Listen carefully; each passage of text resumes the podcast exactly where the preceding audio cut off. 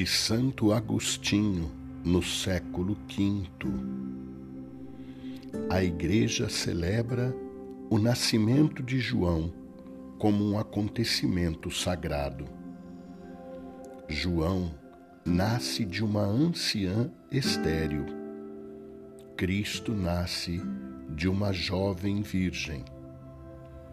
O pai de João não acredita que ele possa nascer e fica mudo. Maria acredita e Cristo é concebido pela fé.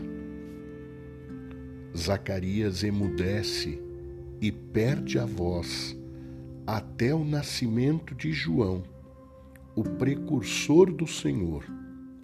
Só então recupera a voz. Que significa o silêncio de Zacarias? Se João se anunciasse a si mesmo, Zacarias não abriria a boca. Solta-se a língua, porque nasce aquele que é a voz.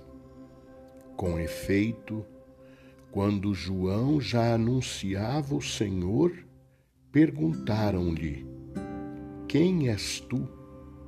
E ele respondeu: Eu sou a voz do que clama no deserto. João é a voz.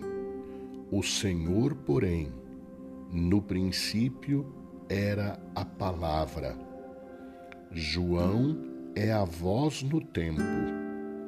Cristo é desde o princípio a palavra eterna.